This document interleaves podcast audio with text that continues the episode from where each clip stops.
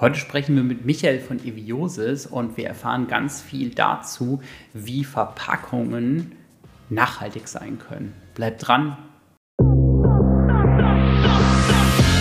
Willkommen bei Get Hired. Mein Name ist Benjamin Weller, Co-Founder von Hired das Early Career Network für Studierende und Young Professionals. Get Hired ist ein Podcast, der sich zum Ziel gesetzt hat, Insider-Informationen der Berufswelt zu enthüllen. Bleibt dran, um von tollen Gästen zu erfahren, wie ihr eure Karriere startet.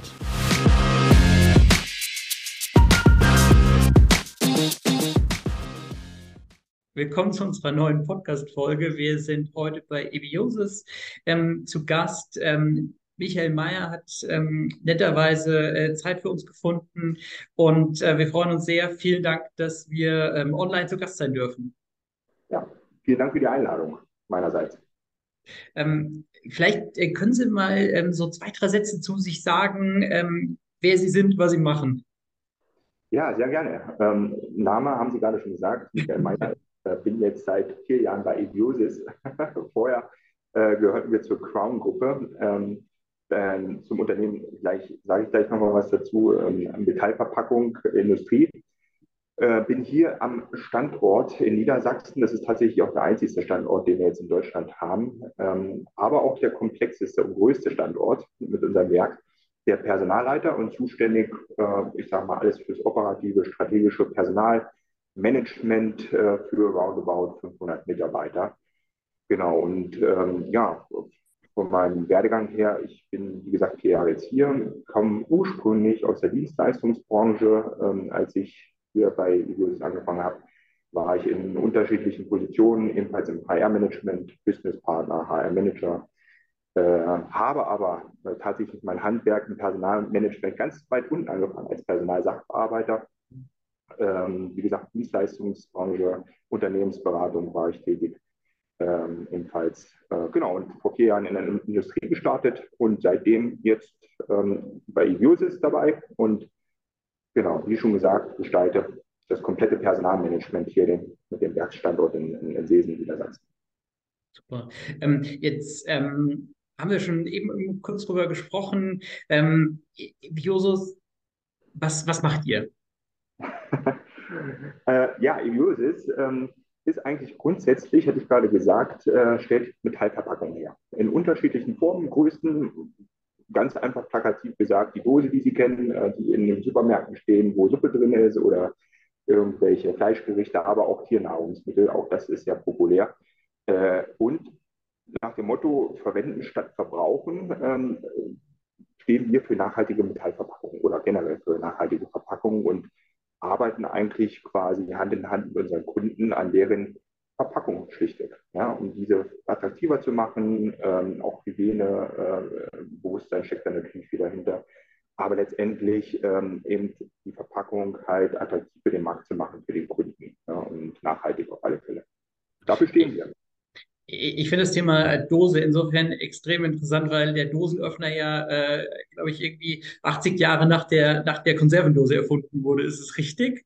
Ja, das, das, stimmt, das stimmt wirklich. Ähm, grundsätzlich kommt die Dose ja äh, eigentlich den Ursprung, obwohl daran sich viele Gerüchte. Der Ursprung grundsätzlich ähm, war ja äh, zumindest das, was, was ich bisher recherchieren konnte, ähm, aus, dem, aus, dem, aus den Kriegszeiten, aus der ich glaube sogar aus, der, aus den französischen Kriegen, wo damals Napoleon, glaube ich, ähm, selber ähm, ja, nach einer Verpackung gesucht hat, um seine Soldaten halt auch auf langer Zeit, langer Strecke, die man ja damals zurücklegen musste, eben äh, konserviert ähm, ja, mit, mit, mit, Nahrung zu versorgen. Und da ist eben diese damals die Grundidee entstanden, eben, äh, Nahrung zu konservieren. Und das hat, hat sich dann weiterentwickelt und äh, ich weiß jetzt auch nicht, wer der, der äh, ja, wenige war, der der das wirklich marktreif gemacht hat. Letztendlich in Deutschland war es tatsächlich so, dass also für den deutschen Markt oder für Deutschland selber, für die Produktion ähm, die Familie Züchner, und das ist tatsächlich, jetzt kommt unser Unternehmen ins Spiel, äh, in Deutschland die ersten waren hier, die die Dose marktreif gemacht haben.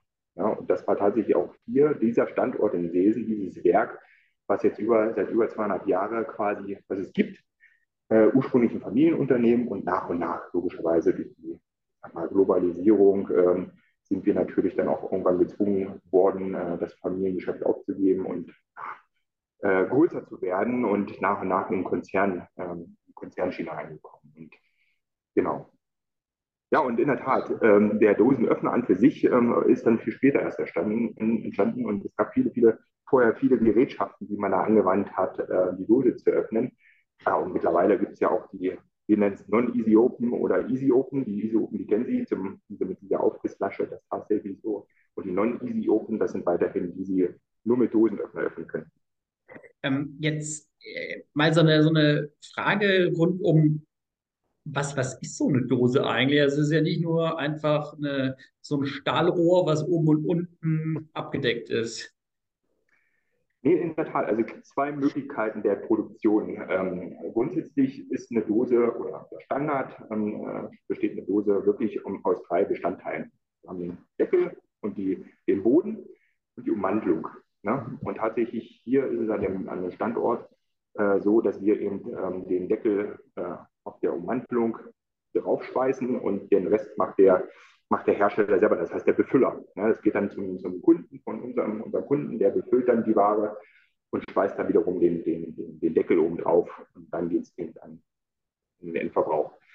Und die zweite Variante zur Produktion ist tatsächlich das einfache, ja, wir nennen es zweiteilige Dose. Das heißt, Sie haben grundsätzlich keinen Boden mehr, sondern der ist, es wird dann halt so ausgestampft, dass ähm, die Dose mit dem Boden quasi zusammen ist und oben kommt dann zum Schluss nur noch der Deckel drauf. Ähm, diese zwei Arten gibt es. Und ähm, ja, eine Dose an für sich zu herzustellen, das hört sich immer sehr, sehr einfach an, aber ist doch eine relativ großer und komplexer, äh, komplexe Produktion. Sie müssen die, die Dose logischerweise dann äh, äh, lackieren, innen und außen. Ähm, auch Hygienebestimmungen spielen eine sehr, sehr mhm. große Rolle. Wir füllen teilweise auch hier, auch, auch hier, hier am Standort ähm, sehr sensitive äh, Produkte ab, ähm, Babynahrung zum Beispiel. Mhm. Und da können Sie sich sicherlich vorstellen, dass diese, diese Dose, die wir dann für die Babynahrungproduktion dann herstellen für den Kunden, ähm, doch, doch, doch sehr ähm, unter gewissen äh, Auflagen quasi mhm. produziert werden. Hygieneauflagen. Also wir haben sehr hohe Standards dort einzuhalten, Nahrungsmittelstandard, aber auch insbesondere bei solchen sensitiven Sachen wie Babynahrung. Ja, und das müssen wir erfüllen. Deswegen ist so eine Produktion doch gar nicht so ähm, einfach, wie sie sich vielleicht äh, für den Laien so darstellt. Und da würde ich jetzt auch gerne noch ein bisschen nachfragen. Und zwar, ähm, in der Tat ist es ja, äh, wie Sie schon erklärt haben, sehr komplex, sehr, sehr unterschiedlich.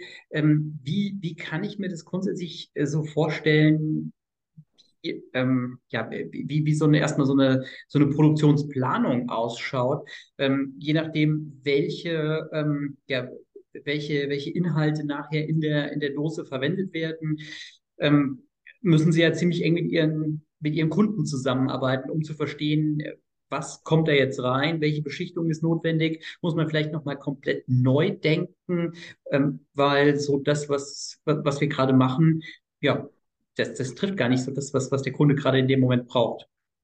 Also es ist wirklich so, dass das ähm, wir, und so beginnt eigentlich der Prozess, ne, in Abstimmung, in enger Abstimmung mit dem Kunden, ähm, sicherlich uns das Produkt angucken und ähm, klar auch beraten, dahingehend, äh, welche, welche Variante der, der, mhm. der Dose oder äh, der Verpackung da ähm, äh, notwendig ist, inklusive natürlich logischerweise, wie muss sie eben dann geschützt sein, ne? ein bisschen Lacke, was auch immer. Und das wird mit dem Kunden besprochen. Das hat der Kunde aber. Ja? Wir haben ja auch langjährige Kunde, Kunden, die sicherlich dort schon ihre Erfahrung haben, ihre eigenen Qualitätsmanager haben, ähm, hat er sicherlich selber schon in, auf dem Schirm und im, im Portfolio. Ähm, wir besprechen dann eben nur die Machbarkeit. Ne? Und der mhm. Prozess, der Planungsprozess selber, ist dann relativ dann, ist einfach. Ne? Wenn, äh, ich sag mal, die Dose hier bei uns hergestellt werden kann, das dauert dann auch wirklich halbes, dreiviertel Jahr teilweise, bis wir sogenannt qualifiziert sind, um diese Dose herzustellen. Ähm, und dann geht es dann nur noch um die, die Auftragsvolumen. Das heißt, der Kunde bestellt bei uns ähm, die, die, die, Volumen, also wie viele Produkte er haben möchte von den Dosen und unterschiedliche Maße, vielleicht Höhe, Größe, was auch immer. Es gibt ja mehrere Umfänge und in der Höhe. Und insofern das klar ist, äh, planen wir dann hier auch die Produktion. Heißt, ähm, entsprechend die, die Linienbestückung. Wir haben unterschiedliche Maschinen, die dann die, die, die Dole herstellen.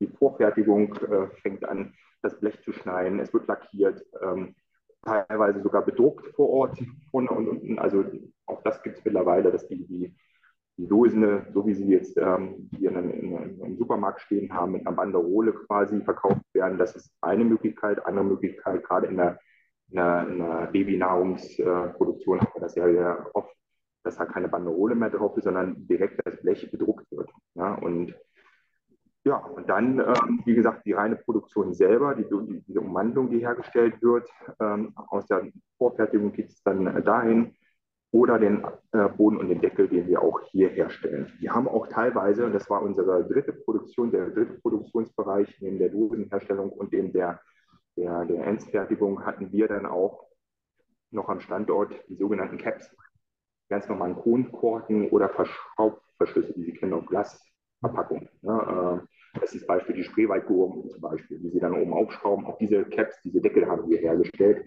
Die Produktion haben wir jetzt tatsächlich mit diesem Monat auch verlagert äh, in eines unserer Schwesterwerke nach Polen, äh, weil wir uns hauptsächlich hier, das ist eine strategische Entscheidung, mehr auf das reine, ich sag mal, Dosengeschäft äh, äh fokussieren.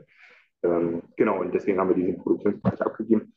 Und Genau, und letztendlich ist es dann so, dass die Dose, wenn sie dann fertig hergestellt ist, gelagert wird ähm, und dann verpackt und ja, Ausliefer auslieferungsbereit an den Kunden dann ja, verschickt wird.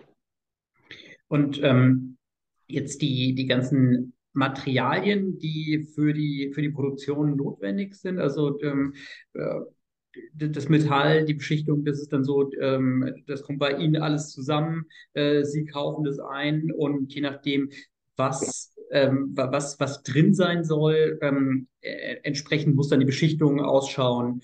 Ähm, ähm, also das, auch das ist ein unheimlich äh, äh, großer Prozess, der dahinter liegt. Ähm, wir müssen uns die Materialien sicherlich dann einkaufen. Äh, das machen wir nicht wir jetzt hier für uns im Werk selber, sondern äh, im Verbund, ähm, im Konzern. Und ähm, haben natürlich unsere Lieferanten dafür, den Stahl ganz normal. Wir haben sehr, sehr viele Lacke, ähm, die wir da haben, die auch qualifiziert sind vom Kunden. Ähm, Klarlack oder auch beschichteter Lack oder zur Beschichtung der Lack. Ähm, und ja, alles, was eigentlich zur Produktion dazugehört. Ne? Äh, Kleinteile, ja, die sie brauchen für die Maschinen. Sie brauchen äh, Schweißnähte, ähm, Kupferdrähte, um die Verschweißung oder die Decke zu verschweißen. Also sehr, sehr viel äh, Vormaterial, was man da benötigt. Und das können Sie sich vorstellen, ähm, dass, äh, ich sag mal, in den letzten zwei, drei Jahren diese Materialien immer auch äh, zeitgerecht zu bekommen, ohne umständlich äh, äh, ins Lager zu packen und vorzuhalten, ähm, ist ja auch immer so ein großes Thema, äh, war in den letzten zwei, drei Jahren schon sehr, sehr herausfordernd. Ja, insbesondere wenn es um Stahl geht, hatten wir letztes Jahr, in den letzten anderthalb Jahren ähm, doch die, ich sag mal, ja, große Herausforderung, den Stahl überhaupt zu bekommen. Ja, mhm. Und nachdem man diese ähm, sag mal, Challenge gelöst hatte, ging es ja auch um die Preise, die dann halt doch ja, im letzten Jahr in die Höhe geschnellt sind. Das heißt, meine nächste Frage gewesen, und zwar, ähm, inwiefern ähm, Sie natürlich dann auch jetzt eingebunden sind in die Lieferketten, in die Produktion Ihrer Kunden, weil ich kann ja schlecht ähm, ja, Babynahrung produzieren und sie abfüllen zu können. Naja, eingebunden insofern schon, ähm, dass natürlich, wenn wir nicht liefern, liefert der Kunde auch nicht. Das ja, ist genau. die große Lieferkette und ähm, in der Tat ähm, haben wir das in den letzten zwei, drei Jahren doch trotz der, der, der schwierigen Umstände sehr, sehr gut gemacht, dass wir unsere Kunden ähm, äh, ja immer zeitgerecht beliefert, äh, beliefern konnten und die dementsprechend auch äh, zeitgerecht ab, abfüllen können. Sie können sich vorstellen, mhm. insbesondere wenn es um, um äh, Saisonware geht, ja, mhm. ähm, ob es jetzt, jetzt immer wieder bei den Gurken oder äh, Sachen, die Sie wirklich nur in einer gewissen Zeit abernten können und sofort eigentlich verpacken müssen und an den Kunden ausliefern. Ansonsten verdirbt er die Ware da haben wir da schon die Herausforderung, dann ähm, just in time zu liefern. Ja? Und ähm, das, klar, das ist halt unser Job. Und in der Vergangenheit war es tatsächlich dann so, dass diese, diese, diese, diese einfache Geschichte, wenn man es mal so nennen darf, doch eine riesen Herausforderung wurde, weil man natürlich selber angewiesen war an den äh, Vorlieferanten, ne? ob es jetzt Stahl ist oder irgendwelche Lacke, die dann natürlich ähm, unheimlich aufwendig dann beliefert oder die Lieferung sehr unheimlich aufwendig wurde auf einmal. Jetzt haben Sie ähm, Jetzt haben Sie mir schon erzählt, dass äh, gerade so das Thema Nachhaltigkeit für Sie als Unternehmen halt sehr, sehr entscheidend ist, was ja auch mit dem Firmennamen ähm, viel zu tun hat. Ähm, äh, können Sie uns da ein bisschen was drüber erzählen, inwiefern Nachhaltigkeit in Ihrer Unternehmensstrategie, in Ihren Produkten eine große Rolle spielt? Ja, also das ist relativ einfach zu erklären. Allein diese, diese äh, äh Metallverpackung steht ja wirklich schon für Nachhaltigkeit. Ne? Ähm, Besser als Plastik, ja. Genau, 80 Prozent ähm, kann man auch gut nachgoogeln. 80 Prozent ähm, der, der, der Metallverpackung kann recycelt werden. Das ist ja schon mal ein riesen äh, Vorteil gegenüber anderen alternativen Verpackungen wie Plastik oder vielleicht sogar Glas, weil Glas dann auch wieder im Preisfaktor ähm, eine Rolle spielt. Wichtig. Äh, ist das Produkt grundsätzlich ähm, sehr nachhaltig und mhm. dementsprechend äh, ist das natürlich schwer verankert bei uns in der Unternehmensstrategie. Ja, also zum einen eben, wie ich schon sagte, den Kunden auch diese Verpackung, die wir haben, immer weiterzuentwickeln, leichter zu machen und auch was die, was die, was das Recycling angeht, immer äh, äh, zu optimieren und effizienter zu machen. Ähm, sind wir aber auch selbst als Unternehmen, ähm, haben wir uns groß auf die Fahne geschrieben, halt, ähm, ich sag mal, irgendwann am Tagesende, so zumindest unsere Strategie, emissionsfrei zu produzieren. Na klar, logischerweise auch wie andere Unternehmen, Industrieunternehmen auch ähm, getrieben durch, durch entsprechende Entscheidungen der Regierung. Ähm, äh, Energie wird immer mehr kosten. Also ohnehin sind wir gezwungen, dort äh, alternative Wege zu gehen. Haben wir es aber schon vorher, das muss man wirklich so offen und ehrlich sagen, äh, schon vorher in, unseren, in, unserer Strategie verankert gehabt, dass wir, einen, wir haben einen sieben-Jahresplan, ähm, der, ich sag mal, in mehreren Steps dazu dienen soll, um halt wirklich äh, so wenig, mit so wenig wie möglich Energie zu produzieren.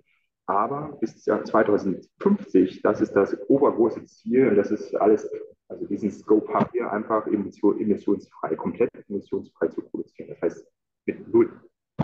Und die Herausforderung ähm, begegnen wir mit, mit Step-by-Step-Schritten. Wir äh, in, investieren in innovative, aber effiziente, auch effizientere äh, Industrieanlagen, äh, Maschinen, aber auch eben in nachhaltige Energiegewinnung. Ja, äh, Ob es jetzt Strom ist, mit, äh, mit entsprechenden Anlagen, Photo Photovoltaikanlagen oder eben auch Abwasser machen wir viel, äh, sehen zu, dass wir, äh, also grundsätzlich das Thema Energie ähm, spielt eine große Rolle.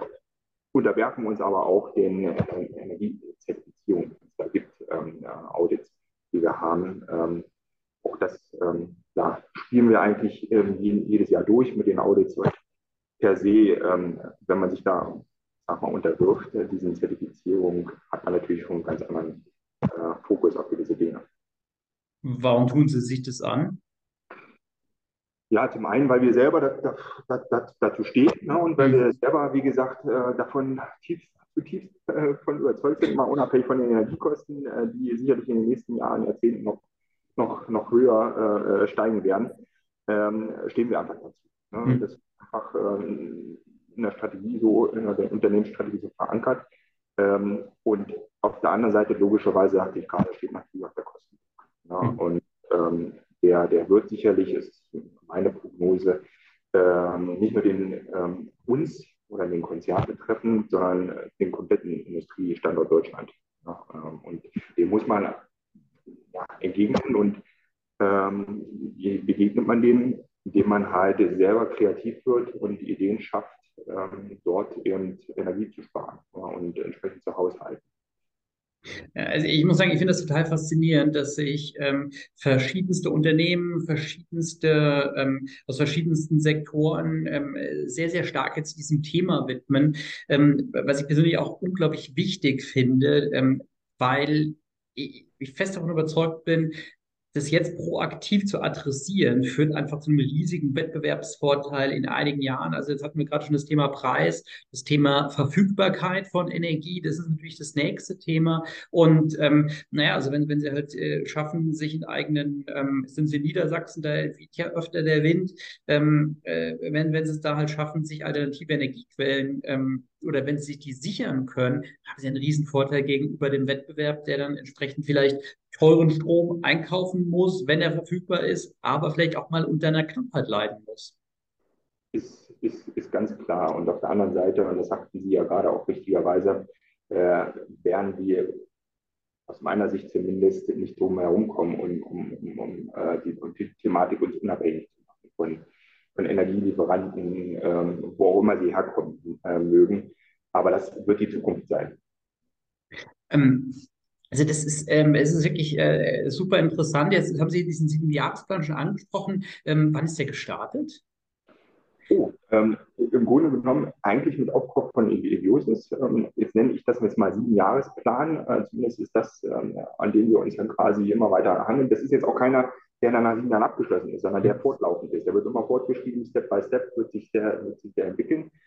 Ähm, das hat, ich sag mal, vorher auch schon äh, vor, zu unseren Vorbesitzern, nämlich zu Crown, ähm, hat das eine große Rolle gespielt. Also das ist jetzt nichts Neues, was wir jetzt entwickelt haben, sondern wie schon gesagt, ähm, da sind wir schon up-to-date und versuchen uns immer weiter zu entwickeln.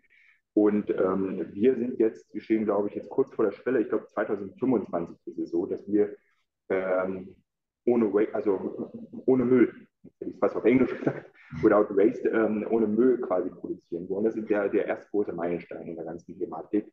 Und dann Step by Step, wie schon gesagt, 2050 ist es dann so weit oder soll es so weit sein, dass wir wirklich ohne, also komplett emissionsfrei produzieren. Und das ist eine riesen Herausforderung für ein Industrieunternehmen. Man muss natürlich auch dazu sagen, klar, man kann jetzt nicht mit anderen Unternehmen sich vergleichen. Ähm, es gibt Unternehmen, die verbrauchen unheimlich viel Gas aufgrund der Produktion. Bei uns ist es halt noch relativ wenig. Wir brauchen Öfen, um zu, zu, zu trocknen. Ähm, wir brauchen natürlich Strom, ganz klar. Aber ich sage mal, das hält sich noch alles in vernünftigen äh, Grenzen, äh, so wir natürlich äh, dort es vielleicht sogar leichter haben als andere Industrieunternehmen. Aber äh, wie schon gesagt, sagen, haben Sie vollkommen richtig erkannt, ähm, um da wettbewerbsfähig zu bleiben oder fähiger zu bleiben, müssen wir agieren. Und das ist auch wirklich, ähm, ich muss es immer wieder auch, auch so ganz deutlich sagen, ähm, diese Herausforderungen anzunehmen, die teilweise ja auch der einen Seite die EU äh, fordert, auf der anderen Seite sicherlich dann auch ähm, die Regierung selbst, die Bundesregierung, äh, hat man natürlich auch, ähm, ich sag mal, schwere Konkurrenz in, im Ausland. Das heißt, ja. unsere größten Konkurrenten sind tatsächlich jetzt nicht ähm, die, die, Wettbewerber, die jetzt auf unserem eigenen Markt quasi agieren, sondern tatsächlich unsere Schwesterwerke. Ja, wir haben Schwesterwerke in Polen, äh, wir haben Schwesterwerke in Ungarn ähm, oder in Russland wir produzieren ganz einfach viel, viel günstiger. Und es ist nicht mehr wie in der Vergangenheit so, dass die Personalkosten immer das große Thema waren. Ja, der, der größte Block immer Personalkosten war, sondern es ist mittlerweile Materialkosten mhm. das große Thema ist. Das ist so. Das ja. Also ich finde es auch aus, aus verschiedensten Perspektiven unglaublich wichtig, über dieses Thema zu sprechen. Jetzt äh, mag vielleicht jemand, der den Podcast öfter hört, sagen, okay, der Typ ist ja vollkommen besessen mit allem, was rund um Nachhaltigkeit ähm, äh, sich dreht. Äh, ja, ich glaube, da kann man sagen, okay, das ist halt auch was, was, was einen natürlich über, über Jahre prägt. Nichtsdestotrotz ist aber auch so, ich glaube, das ist ja dieses Thema Wettbewerbsvorteil. Ähm, das, das, das sehe ich wirklich absolut so.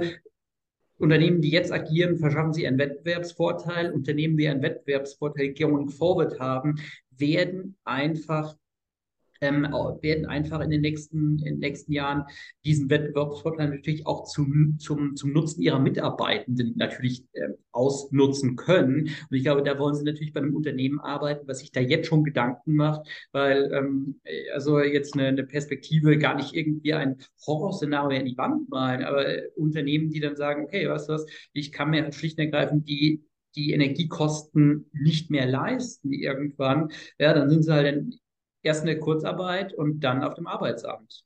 So sieht es aus. Das ist tatsächlich auch das Fazit. Mhm.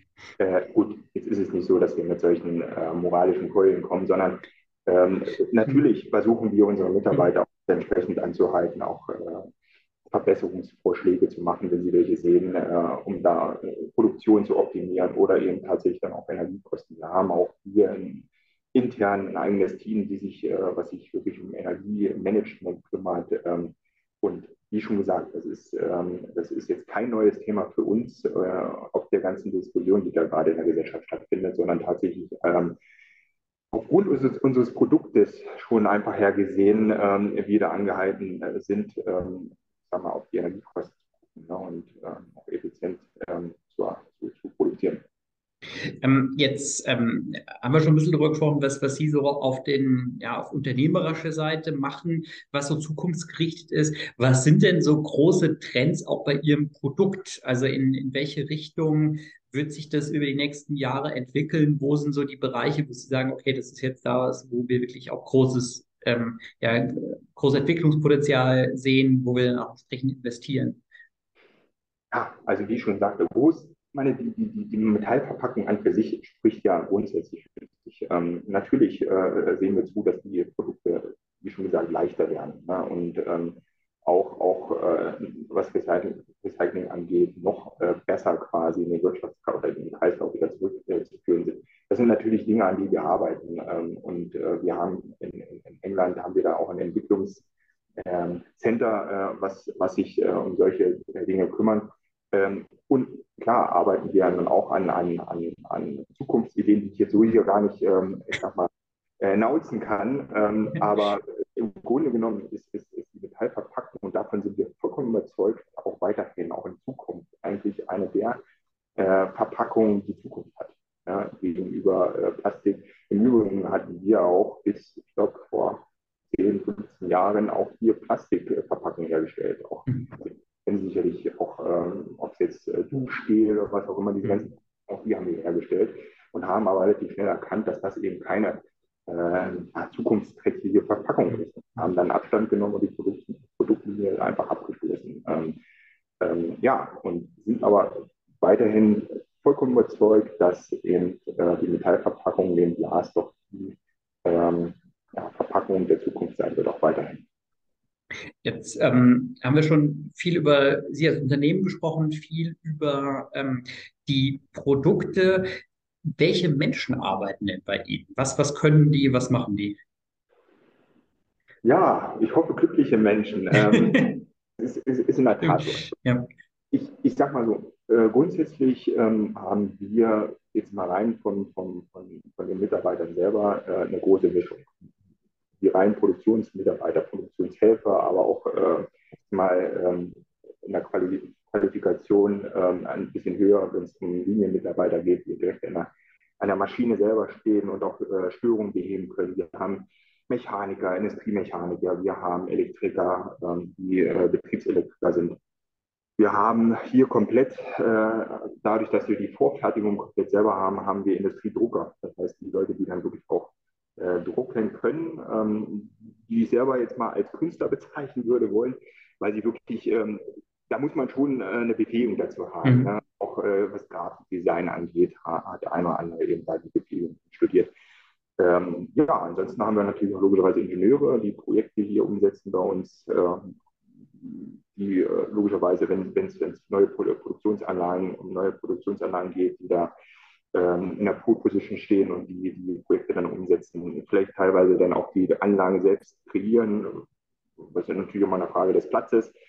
Ähm, und ja, bis zur Produktions Go Live quasi dann halt betreuen im Projekt. Ähm, wir haben dann logischerweise auch im Verwaltungsbereich haben wir dann halt alles, was die was die Servicekette so hergibt, ähm, Personalmanagement, wir haben unsere Buchhaltung, wir haben Controlling, wir haben das ganze Finance-Team hier, ähm, ja, äh, Einkauf, Innendienst, Außendienst ähm, und die Lager- oder die Werkslogistik auch. Also komplettes Spektrum. Wir unterscheiden immer, das machen alle Industrieunternehmen wahrscheinlich auch, zwischen Blue-Collar und White-Collar, das heißt die Verwaltungsmitarbeiter, ne, alles was Service angeht und die äh, wichtigsten Mitarbeiter eigentlich unsere Produktionsmitarbeiter, die eigentlich Tag ein, Tag aus dafür Sorge tragen, dass das Produkt an sich hergestellt wird. Und ähm, ich sag mal so, ähm, auch von, von, von, von, dem, vor, dem, vor diesen Mitarbeitern äh, ziehe ich jeden Tag meinen Hut. Ne? Wir arbeiten in, in Schichten, äh, in, in, mehreren Arten Schichtsystemen, die es da gibt, bis hin zur voll kontinuierliche äh, Schichtsysteme, das heißt sieben Tage Produktion.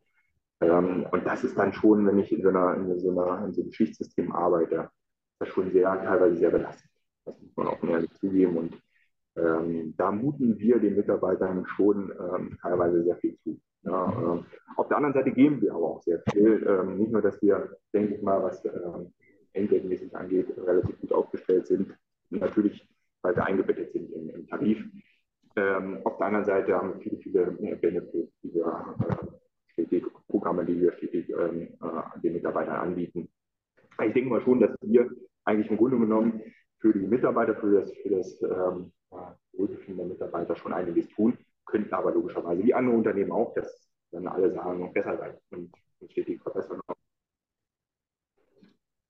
Ähm, jetzt interessiert mich natürlich, wie, wie, wie Ihr Werdegang ist im, im Unternehmen und davor. Sie hat ja eben schon kurz angeschnitten, also Sie sind damals als Personalsacharbeiter ähm, gestartet und dann ging es weiter. Vielleicht können Sie uns da ein bisschen was, bisschen was erzählen.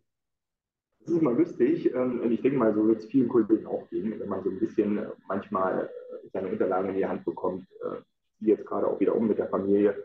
Ähm, da hat man seine Unterlagen dann jeder auf einmal aus dem Schrank rausgenommen und man guckt dann einfach mal rein und ich finde das immer ähm, faszinierend ein Stück weit, welchen Werdegang man da nach und nach gemacht hat. Und natürlich steckt auch ein Stück weit Stolz dahinter, aber auch viel Arbeit. Das mhm. ähm, ähm, wird mir dann auch immer wieder bewusst, dass, ob es jetzt irgendwelche Weiterbildung, Studien, äh, alles nebenbei äh, gemacht wurde, äh, um ja nicht ähm, die, die, Praxis zu verlieren. Ähm, das war mir immer sehr, sehr wichtig. Ähm, habe ich natürlich auch versucht, so nach und nach auch meinen, meiner, meinen, meinen eigenen, ähm, meinen roten Faden zu Leben, auch als Personaler insbesondere. Das wird jeder Personaler bestätigen, dass, dass, dass erstens nicht jeder gleich ist, ne, sondern jeder seine, seine Art und Weise hat, ähm, an die Sachen heranzugehen, insbesondere auch an Personalführung, äh, Coaching, Mitarbeiterführung äh, oder, oder auch die Führungskräfte. Ähm, das ist im Nachhinein ist das natürlich, wenn man das so äh, betrachtet, über die Jahrzehnte, die ich jetzt im Personalmanagement tätig bin, ähm, doch schon eine ordentliche Entwicklung gewesen. Aber, und das ist auch ganz klar, ähm, würde ich jetzt behaupten, ich bin gerade in der Mitte äh, meiner beruflichen Laufbahn, da gibt es sicherlich noch Luft nach oben. Und man lernt nie aus. Man entwickelt sich immer weiter und das ist, glaube ich, das Allerwichtigste, dass man nicht stillsteht, sondern guckt, was, was, was, was gibt ja, ich sag mal, ähm, was gibt gerade das Leben her, ob es jetzt äh, im privaten oder auch im beruflichen Leben. Ähm, man muss sich eben dann weiterentwickeln, entwickeln, äh, anpassen, verändern, ähm, um halt wirklich nach vorne zu kommen. Selbst, aber auch für das Unternehmen, das ist ganz klar. Ähm, wie, wie, wie, war damals Ihr Beginn ähm, als, als Personalsachbearbeiter? Was, was war da so der Grund, warum Sie für diese, äh, für diese Laufbahn entschieden haben? Oder was heißt für diese Laufbahn? Es ist immer schwierig, in der Retrospektive zu gucken, okay, für die Laufbahn habe ich mich damals entschieden, okay, das, man weiß ja nicht, wo es dann endet. Ja, aber es ist in der Tat so. Der, der Begriff ist gar nicht so weit, äh, so weit fern äh, von der Realität. Tatsächlich ist es so, Laufbahn stimmt, weil ich damals angefangen habe bei der Bundeswehr. Ähm, ganz am Anfang gar nicht unfreiwillig ähm, eingezogen. Damals gab es noch die Wehrpflicht. Mhm. Äh, und bin dann, ähm, habe ich entschieden, dann von, äh, von Sachsen-Anhalt, wo ich äh, quasi herkam, äh, nach München zu gehen, und zwar zu den, zur Militärpolizei damals. Da bin ich mhm. gelandet und ähm, nach der Grundausbildung oder nach der Ausbildung äh, Wehrdienst habe ich mich entschieden, da weiterzumachen als Soldat der Zeit und äh, dort ähm, als, als, als Militärpolizist ähm, und ähm, habe aber gemerkt, dass äh, grundsätzlich so der Verwaltungsbereich doch mir eher liegt. Ja? Und bin dann, ich sag mal, äh, ich glaube, das gab damals auch so diese eine Position in den, in in den Personaldienst bekommen, in der Personalverwaltung dort ja, da hat man eben angefangen und ein bisschen Blut geleckt und hat dann, äh, ich habe dann Weiterbildung gemacht ähm, ähm, im Personalwesen und irgendwann war diese Zeit zu Ende bei der Bundeswehr, habe dann auch entschieden, ganz, ganz konkret dort nicht weiterzumachen, sondern mich in der Wirtschaft umzugucken und bin dann gar nicht so weit weggelandet, nämlich bei der damalig, damalig privat äh, gegründet, also private Gesellschaft gegründet, damals von der Bundeswehr, der Bundeswehr Fuhrparkservice. Ähm, das sind quasi, war das Unternehmen, was jetzt den ganzen ähm, dem ganzen Fuhrpark der Bundeswehr, der relativ alt und ja, äh, schon fast, man, man sagt ja Mobilität, das war fern, fernab davon, äh, die Fahrfahrzeuge, die gefahren sind, so ein bisschen äh, zu Grund erneuern und hat eine private Gesellschaft da gegründet mit dem Zusammenspiel der Deutschen Bahn und hat dann eben diesen Fuhrpark gegründet. Das war wirklich ein privates Unternehmen und wir haben eben Personalsachbearbeiter gesucht, die sich zum einen eben im Personalmanagement auskennen, aber zum anderen nicht far away von der Bundeswehr sind. Da war ich nicht qualifiziert genug. Und so hat man angefangen, mit Abrechnung, mit, mit äh, die Personalarbeit an für sich aufzubauen auf der, auf der grünen Wiese. Das war super interessant. Ja, und peu à peu ist man dann in dem Unternehmen, äh, man hat Regionen zusammengefasst, ist man dann zum Teamleiter geworden und dann später zum, zum Referenten ähm, wo man dann auch ein Stück weit auch strategisch Personalarbeit dann übernommen hat. Ja, dann kam der erste Wechsel in die Unternehmensberatung, damals IT-Unternehmensbranche, Beratungsbranche. Das war super interessant, super spannend, ähm, dort als HR-Manager. Und ähm, der nächste Step war dann eben, das war der Step, bevor ich jetzt dann zu Crown gewechselt bin, eben als ähm, Businesspartner, HR-Manager äh, bei der BNP Paribas. Ähm, das war dann Finance, also Bankenbranche.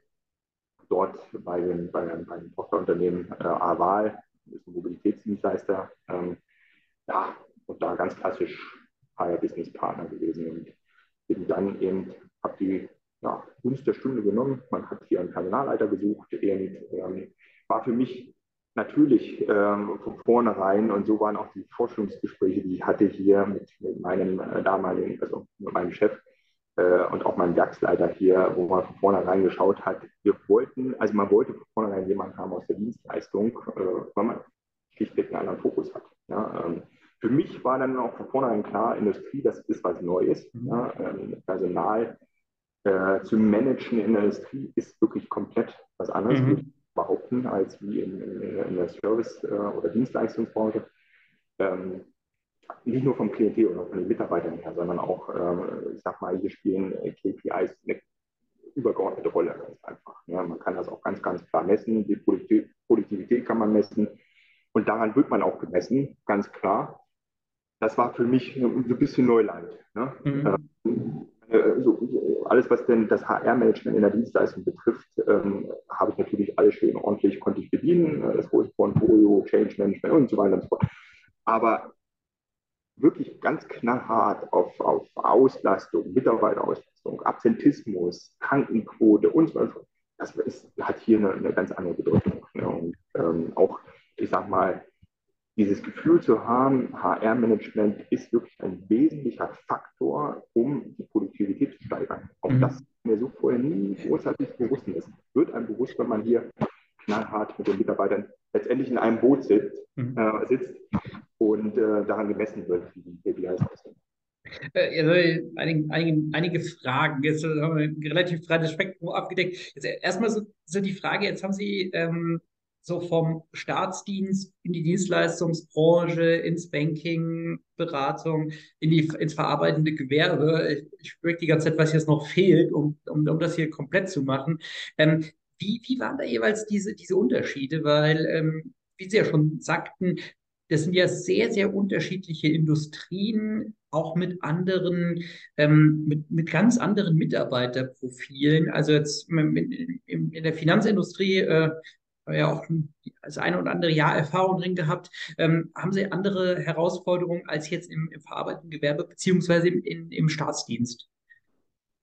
Ja, also klar, im, im Staatsdienst ähm, ist, ist, man, ist man natürlich schön eingebettet mit, mit, mit Tarifverträgen, beziehungsweise wir hatten damals auch den Tarifvertrag öffentlicher Dienst, den wir dann halt adaptiert hatten.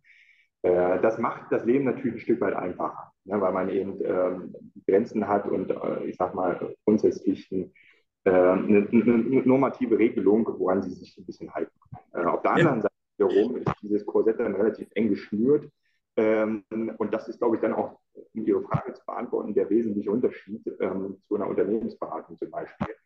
Äh, wenn Sie einen Betriebsrat haben ne, mhm. und damals im Staatsdienst dann noch weil das war ja kein Staatsdienst, das möchte ich nochmal klarstellen. Das war wirklich eine private Gesellschaft, eine GmbH. Das heißt, wir hatten ähm, einen Betriebsrat ganz normal, der Betriebsverfassungsrecht agiert hat. Auf der anderen Seite auch Mitarbeiter, die wir dann äh, quasi von der Bundeswehr, und das war die Besonderheit damals, äh, zur Verfügung gestellt bekommen hat. Also ich würde jetzt klassisch sagen, eine Arbeitnehmerüberlassung. Mhm.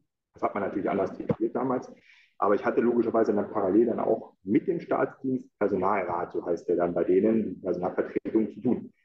Und dass dieses, äh, dieses, dieses, also beide, diese beide, beide ähm, Gesetzestexte und Bücher da quasi zu bedienen, das war schon recht herausfordernd, mhm. ähm, muss man dazu sagen. Und natürlich logischerweise auch, dass PLT-Mitarbeiter, die im öffentlichen Dienst tätig sind, versus Mitarbeiter, die selbst bei uns in der Firma angestellt waren, die, ich sag mal, ähm, ganz normal vertraglich bei der privaten Gesellschaft angestellt waren. Das war schon sehr herausfordernd, das eben entsprechend dann in, alles in Eingang zu bringen. Ist uns aber doch relativ gut gelungen damals, weil auch da, ich glaube, das ist immer das Wichtigste, man muss das gemeinsame Ziel haben. Ne? Und mhm. damals das gemeinsame Ziel, eben diese private Gesellschaft, äh, ich sag mal, ertragsträchtig zu machen, dass sich das wirklich auch lohnt. Auf der anderen Seite, und das war die Krux an der Geschichte, durfte man natürlich nicht zu viel Ertrag machen, weil dann parallel logischerweise dann äh, der Staatsdienst gesagt hat, wir hier zu viel, zu viel Steuergeld aus. Ist ja ganz klar. Aber ähm, das war, die Mischung war sehr, sehr spannend damals. Und auch das weiterzuentwickeln war unheimlich interessant. Sich selber weiterzuentwickeln, wenn ich dran denke, ich war damals, äh, überlegen, das ist schon länger her, äh, 22, 23, als ich da angefangen habe als Sachbearbeiter. Und natürlich mir oft blutige Nasen geholt, beim äh, Betriebsrat, Personalrat vor allen Dingen. Ähm, ähm, meine Gewerkschaft hatte ich damals weniger zu tun, aber ähm, ja, letztendlich so ein bisschen als, als äh, Junior ähm, dort gestartet und viel Erfahrung gesammelt. Ähm, später dann als Teamleiter logischerweise dann die ersten Führungserfahrungen sammeln müssen. Meine, meine Mitarbeiterinnen, die aus meinem, sag mal, Team kamen alle, ähm, waren alle, ich sag mal, weitaus älter als ich und erfahrener. Und jetzt kam der äh, Jungspund daher, der sich auf die Stelle beworben und musste auf einmal so ein Team führen von drei oder vier Mitarbeiterinnen war das äh, die alle unterschiedlich gearbeitet haben. Jeder hatte seinen eigenen Bereich und jeder hatte seine Art und Weise, wie er an die Sache rangegangen ist. Und man musste dann eben dieses Team zu einem Team formieren und alle einheitlich agieren. Und das war schon eine riesen Herausforderung. Aber auch das haben wir gut hingekriegt ähm, gemeinsam. Und dann als Referent, und das war das Spannende, und deswegen hatte ich mich auch damals für diese Position entschieden, ähm, weil es immer so eine Frage, Teamleiter zum Referenten. Die Frage muss ich auch, muss ich auch immer wieder bei den Vorstellungsgesprächen beantworten, weil es für den einen, für den einen oder anderen vielleicht der ein bisschen ähm, Down-Rating war. War es aber nicht, weil der Referent damals bei uns äh, strategische Personalarbeit übernommen hat. Mhm. Viel Change Management. Ähm, ähm, wir haben, ich sag mal, viel im Qualitätswesen, EFQM, ich weiß nicht, vielleicht sagt dem einen oder anderen das, äh, das Thema, haben ähm, von der normalen Zertifizierung, die es da gibt im Qualitätswesen ISO, ähm, sind wir umgeschwenkt auf, auf EFQM. Das ist dann, ich sag mal, schon ein Stück weit eine Weiterentwicklung des Qualitätsmanagementsystems. Auch das war super interessant und spannend. Ähm, und das war für mich neben der, neben, dem, neben der normalen, klassischen operativen Personalarbeit, war das natürlich, gehörte einfach dazu. Das wollte ich eigentlich mit, äh, mit in mein Portfolio auf, äh, aufnehmen. Und das hat sich auch wahnsinnig gelohnt, ne? weil der nächste Step war ja dann eben in der Unternehmensberatung da ticken die Uhren ganz einfach anders. Das ist einfach, sie haben keinen Betriebsrat, sie haben keine Gewerkschaft, sie können agieren, wie sie wollen. Ja, sie müssen einfach, das einfach, das, das Ziel ist einfach so, so, so viel wie möglich Revenue zu, zu machen mit dem Unternehmen und die Leute dann eben, die sie ranholen, zu befähigen, dort auf die Projekte zu gehen und Quote zu machen. Gesagt, ja. Und da gehen sie ganz anders ran. Und mhm. da haben sie dann natürlich äh, permanent ähm, nur mit ähm, Intellektuellen zu tun, IT-Spezialisten, die natürlich auch manchmal einfach anders ticken. Ja? Und ja. Äh, da, sich darauf einzustellen, war natürlich ähm, auch schwierig, ähm, wobei es mir eigentlich immer wieder relativ schnell gelungen ist, dort Fuß zu fassen. Vielleicht auch in meiner Art und Weise. Genau, also das, das ist super, super spannender Punkt, weil Sie ja sagten, okay, also jetzt gerade in Ihrer aktuellen Rolle ist halt das Thema KPIs, KPI-Tracking, äh, Sie haben schon verschiedene ähm, Metriken angesprochen, also rund um Produktivitätssteigerung, ähm, ähm, Erscheinen oder Abwesenheit im Krankheitsfall. Ähm, das, das, ist ja dann ein komplett anderes, ähm, anderes Set an Skills, was man vielleicht nicht haben, was man sich aneignen kann, aber was man dann abrufen muss. Das müssen sie sich aneignen. Also bei mir war es mhm. zumindest so, dass ich dann ähm, diesen, diesen Sprung ins kalte Wasser äh, getan habe, obwohl ich ähm, fast 20 Jahre dann schon Erfahrung hatte im Personalwesen. Ähm, wichtig war eben dieses Mindset, was ich hatte, nämlich ähm, mal ähm, eine Organisation heranzugehen mit, mit äh, komplett frischen Gedanken, sage ich mal so. Ne? Und äh, wenn ich daran denke, wie ich hier angefangen habe, Thema Homeoffice, Thema äh, Mitarbeiterumfrage und was das habe ich dann alles natürlich nach und nach dosiert, ne, einge, eingeführt, weil ich gemerkt habe, dass diese Organisation hier, ähm, ah, wie, wie, soll man es beschreiben? Ich habe, ich habe zum Beispiel eine, eine, einen unheimlichen hohen Durchschnitt an Betriebszugehörigkeit. Mhm. Äh, wir haben teilweise Mitarbeiter, ich habe letztens vor zwei Jahren erst einen Mitarbeiter in die Rente verabschiedet, der hat sein 50-jähriges Betriebsjubiläum gehabt. So, und das ist der Durchschnitt. Wir haben den Durchschnitt von 30 oder 32 Jahren Betriebszugehörigkeit. Jetzt können Sie sich ja sicherlich vorstellen, dass die Mitarbeiter, die hier seit 30, 25, 30 Jahren an Bord sind, natürlich nicht immer begeistert sind, wenn der Herr Meier als neuer Personalleiter hier irgendwas äh, Tolles äh, einführen will, um die Mitarbeiterzufriedenheit zu steigern. Oder ähm, der Meier äh, jetzt auf einmal von heute auf morgen ähm, getriggert wird, ähm, eben die Krankheitsquote zu senken, die es in den letzten anderthalb Jahren jedes Unternehmen in, der ganzen, in ganz Deutschland trifft. Ja, ähm, aus vielerlei Gründen, Analyse und so weiter, das hat man alles gemacht, aber man muss agieren, man muss handeln. So, und äh, die Leute gucken sich natürlich an und fragen sich, na, was wirkt das denn überhaupt? Und die Leute dann auch, da sind wir wieder beim Change Management, ne? die Leute dann eben dann mitzunehmen auf diese Reise, zu erklären, das war am Anfang und ist auch immer noch eine sehr Herausforderung und teilweise sogar schwierig, ähm, weil sie auf unheimlich viele Widerstände treffen. Das ist in der Dienstleistung anders. Das ist so, die haben auch die jungen Mitarbeiter, die wir hier an Bord haben, ticken sicherlich anders. Ne? Und wenn ich mit meinen Azubis hier rede, die wir haben an, an, im Werk, mit denen äh, baue ich dann halt, äh, wir haben jetzt eine, eine Plattform äh, auf Instagram und ähm, haben Image-Videos gedreht. Da bin ich, das ist sehr erfrischend. Ne? Die nehmen mich mhm. dann wieder stückweise mit, die kommen zu mir. Maja, wir machen das jetzt mal so und so, lass uns das mal probieren. Wir müssen halt äh, Fachkräfte und was auch immer, das spielt natürlich auch bei uns eine Rolle. Wir müssen attraktiver werden für Bewerber. Ja, bin ich auch. Die machen das am besten und dann holt die mich ab. Und das ist so ein, das ist halt was anderes als wieder Dienstleistung. Eine ganz klare, ganz klare Unterschied. Ja, ähm, genau, ja, eine kurze, kurze, Frage, und zwar das, was Sie, Sie gerade sagten mit Homeoffice und wo hatten wir schon über äh, Blue Color, White Color gesprochen. Wie gehen es denn mit so Konflikten um, wenn die tatsächlich da sind, dass man sagen kann, okay, im, naja, als die, die White-Color-Kollegen aus der Verwaltung, die können halt grundsätzlich Homeoffice machen. Der Kollege, der halt an der Maschine steht, der hat wahrscheinlich diese Maschine nicht zu Hause im Keller, sondern da müssen sie dann ja sagen, okay, die einen können slash dürfen beziehungsweise müssen auch, die anderen können nicht, dürfen nicht, sollen nicht. Ja, also genau dieser Punkt. Da zumindest haben Sie einen Punkt angesprochen, auch wiederum der Unterschied äh, zu einem Unternehmen, wo Sie halt, sagen wir mal, 90, 95 Prozent Verwaltungsmitarbeiter haben, also Büroadmin haben.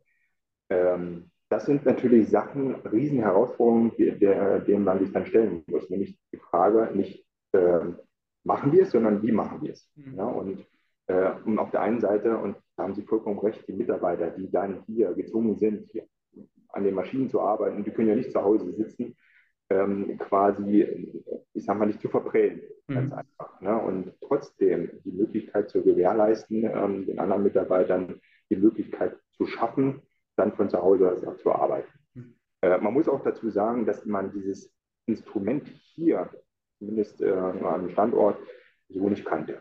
Mhm. Für mich war das gang und gäbe, jemand, der im Ballungsgebiet arbeitet, der per se schon mal, auch wenn es nur, ich sag mal, 20 äh, äh, Kilometer sind zur Arbeit, bisschen übertrieben in München, aber ich habe teilweise ähm, eine Stunde gebraucht. Mhm. Auch ja. relativ von einer Kilometerstrecke ein relativ kurzer Arbeitsweg, ist. Und da war man froh, wenn man mal von zu Hause aus arbeiten konnte. Man muss aber jetzt ganz klar dazu sagen, jetzt hat Corona natürlich uns ein bisschen in die Karten gespielt, über mir, mhm. der das von vornherein so ein bisschen äh, forciert hatte, dieses, dieses Thema. Ähm, dass, dass wir logischerweise gezwungen waren, ähm, ich sag mal, Mitarbeiter, die eng zusammenarbeiten, ähm, auszudünnen. Haben per se dort dann Homeoffice geschaffen, wie andere Unternehmen sicherlich auch, haben die Mitarbeiter nach Hause geschickt, wo sie konnten, wo die technische Voraussetzung gegeben war, ähm, haben dann, das war der nächste Step, versucht, Vertrauen zu schaffen. Weil wenn sie das Instrument noch nie genutzt haben, die Homeoffice, fehlt natürlich ein Stück weit an Vertrauen. Ja, und äh, die Führungskräfte dazu befähigen, dann, ich sag mal, auch dieses, dieses im Homeoffice dissoziiert zu führen, ah, war die nächste Herausforderung. Haben wir aber auch hinbekommen. So, und äh, nach, äh, nach, Corona war dann eben die Frage des Konzerns, wollen wir dies, dieses, dieses Homeoffice denn nicht als, als, als Benefit, und das muss man ganz klar mhm. bei uns verstehen, vielleicht anders als, als, als Unternehmen, die jetzt in Ballungsgebieten äh, agieren, die vielleicht, ähm, weil die Mitarbeiter alle vom Homeoffice jetzt aus arbeiten, dann vielleicht sich Bürogebäude, Miete sparen oder was auch immer, da wo vielleicht doch so der wirtschaftliche Faktor noch dahinter steht, war das hier natürlich ganz anders. Ne? Also mhm. Wir haben gesagt, okay, wir schaffen dann die Möglichkeit für, für die Mitarbeiter, aber eben bedarfsgerecht. Ähm, bedarfsgerecht, wenn die Mitarbeiter fragen bei der Führungskraft, du, pass auf, das und das steht an, ähm, Termine oder was auch immer, das wäre schon gut, wenn ich das äh, so handeln könnte, dass ich ins Büro komme. Und ich habe vielleicht auch Aufgaben, die, es besser, die besser zu bearbeiten sind als, äh, als hier im Büro, wo ich keine Ruhe habe. Ähm, dann machen wir das schon, ähm, wir gewährleisten das. Und Richtung, ähm, klar, Produktion kann man es nicht anders verkaufen, als ähm, die klaren Fakten zu nennen. Es eben nur eine gewisse Handvoll, ähm, ich sag mal, Positionen, Stellen, Funktionen hier im Unternehmen, die die, die Voraussetzungen erfüllen, nämlich die technische Voraussetzung, mhm. ähm, im Homeoffice zu arbeiten. Ähm, wir haben das jetzt, ich sag mal, seit Corona führen wir das durch.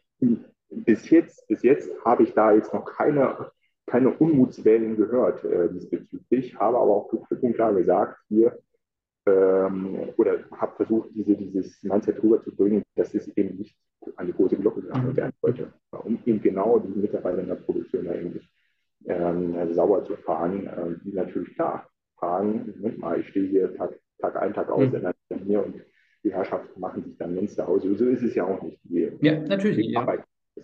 Und teilweise arbeiten sie, wenn ich mir die Konten, Zeitkonten angucke, natürlich auch ein bisschen intensiver und mehr, ja, was mir dann eigentlich nicht gefällt, aber so ist es teilweise, ähm, als, als ähm, wenn sie hier im Büro sitzen.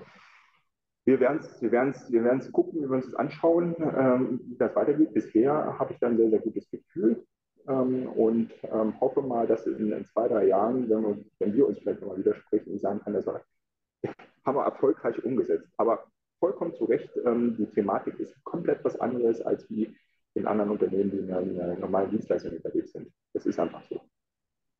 Jetzt ähm, interessiert mich natürlich auch noch, äh, welche ähm, Möglichkeiten gibt es bei euch einzusteigen? Ähm, bietet wahrscheinlich äh, alles rund um, rund um Ausbildung an. Ähm, ähm, könnten Sie da vielleicht so einen kurzen Abriss geben, wie man, wie man zu euch kommen kann? Also grundsätzlich gibt es ja wieder die zwei Möglichkeiten. Entweder man fängt in der Produktion an ähm, und äh, da gibt es die Aufstiegschancen oder sehr, sehr große Aufstiegschancen. Ähm, wir haben neben der Betriebszugehörigkeit auch das Problem, so habe ich halt hier angefangen, dass ich auch einen sehr hohen Altersdurchschnitt habe, mhm. logischerweise. Mhm. Äh, ich glaube, mittlerweile sind wir runter von 50 ursprünglich, also 50 Jahren der Altersdurchschnitt äh, sind wir jetzt mittlerweile runter auf 42, aber auch nur, weil wir nach und nach die Mitarbeiter, die in Rente gehen konnten und äh, gegangen sind, ähm, in die Wohlverdiente haben wir dann nachgesetzt mit dem Personal. Ähm, die wiederum ähm, sind natürlich äh, scharen mit den Hufen und hoffen dann natürlich auf, die, auf, den, auf den nächsten Step, der dann sicherlich in der Produktion heißen würde Schichtleiter. Ja? Mhm. Schichtleiter geht es dann weiter hoch zum Kostenstellenleiter, wenn man sich dann bewährt hat. Und vom Kostenstellenleiter, wo es dann schon anfängt, betriebswirtschaftlich zu werden und Produktionsplanung, Einsatzplanung und auch Verantwortung, Kostenverantwortung hat und so weiter und so fort für seinen Produktionsbereich, geht es dann höher in die Abteilungsleitung. Und ähm, darüber hinaus äh, steht dann eben dann der Werkleiter. Unser Werkleiter hat auch so angefangen als Auszubildender. Das wäre Klasse, der klassische, wirklich der klassische Einstieg äh, in Ausbildung und hat sich dann peu à peu hochgearbeitet zum Werkleiter und ähm, ja, auf dem Verwaltungsstrang wäre es dann eben so, auch da möglicherweise äh, eine Ausbildung anfangend äh, als Industriekaufmann, Kauffrau äh, und dann weitergehend in, in, in den Servicebereich, die es da gibt. Ja, natürlich, klar, ist es eben so, dass wir derzeit überall gut besetzt sind. Aber klar, der eine oder andere Kollege geht auch jetzt in naher Zukunft in Rente und wir schaffen natürlich dann mit, mit Platz für junges Personal, Aus, Auszubildende, ähm, aber auch für Bewerber. Also wir schreiben auch ähm, äh, oft ähm, die Stellen aus, extern äh, suchen, ähm, logischerweise erstmal intern, konzernintern, auf dem europäischen Markt. Ähm, wenn es dann um Positionen geht, die, die attraktiv sind für, für den einen oder anderen, ähm, suchen aber auch extern ganz klassisch, ähm, haben derzeit, glaube ich, auch äh, eine Stelle ausgeschrieben als, ähm, als Controlling Manager, das heißt Abteilungsleiter im Controlling. Das sind natürlich so eine neuralgischen ähm, Positionen, wo sie sich ohnehin sehr, sehr schwer tun. Und mhm. da, das hat jetzt sicherlich nicht, nicht was mit Egoismus zu tun, sondern generell, da findet man halt kaum Mitarbeiter und die muss man natürlich in Direct Searching ansprechen, ganz klar, und den Arbeitgeber attraktiv machen und äh, hoffen, dass der eine oder andere vielleicht rüber switcht. Ähm, also auch da arbeiten wir ganz klassisch mit. Ne? Wunderbar. Ähm, Wir verlinken natürlich unten alles, alle Informationen. Ähm, ähm, vielen, vielen Dank für, ähm, für die Informationen. Ich, ich glaube, es ist ein unglaublich, äh, unglaublich interessant, auch natürlich von, von Ihrem Lebenslauf her. Ähm, und deswegen vielen, vielen Dank dafür, vielen Dank für die Insights. Ich glaube, da kann man immer unglaublich viel lernen und ähm, deswegen herzlichen Dank. Nichts zu danken. Ich danke im Gegensatz dazu, dass äh, ja, wir das Unternehmen mal kurz vorstellen konnten und ja, auch das Interesse an meiner Person. Dankeschön. Vielen Dank, vielen Dank euch auch fürs Zuhören, fürs Zuschauen und ähm, wie gesagt, ihr findet alle Informationen unten in der Beschreibung und bis zum nächsten Mal. Ciao.